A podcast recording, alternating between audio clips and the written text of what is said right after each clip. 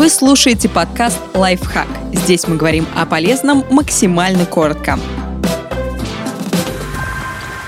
Как не навредить себе на приеме у врача? Врач всегда задает кучу вопросов, причем большая часть из них неприятная. В ответ мы часто лжем, подставляя свое здоровье под угрозу. Что не следует говорить, расскажем сегодня.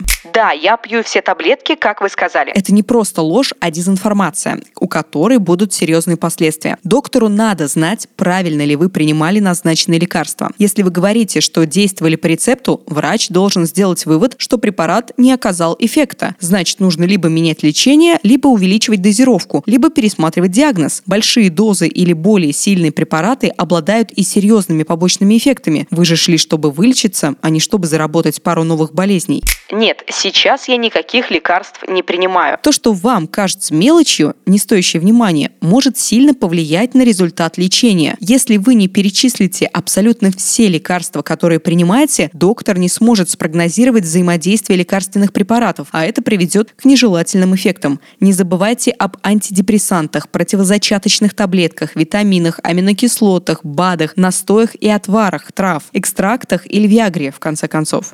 Я ничего не ел и не пил перед операцией. Не врите анестезиологу, чтобы не оказаться в реанимации. Когда пациент находится под наркозом, его нижний пищеводный сфинктер расслабляется. Поэтому содержимое желудка может подняться вверх по пищеводу, попасть в рот, трахею и даже в легкие. Да, все понятно. От 40 до 80% информации, полученной от доктора, мы забываем сразу, едва выйдем из кабинета. Оставшееся понимаем неправильно, так что поменьше кивайте головой, побольше записывайте, потом обязательно изучайте. Я ничем не лечился. Самолечение – страшное дело, особенно когда о нем не рассказывают. Особенно опасно скрывать прием обезболивающих. Доктор может пропустить болевые симптомы, заглушенные таблетками, или выписать еще больше препаратов, что приведет к передозировке. Вашей печени все равно сказали вы доктору правду или соврали. Ей просто надо переработать и вывести из организма тонну обезболивающих, которыми вы ее нагрузили.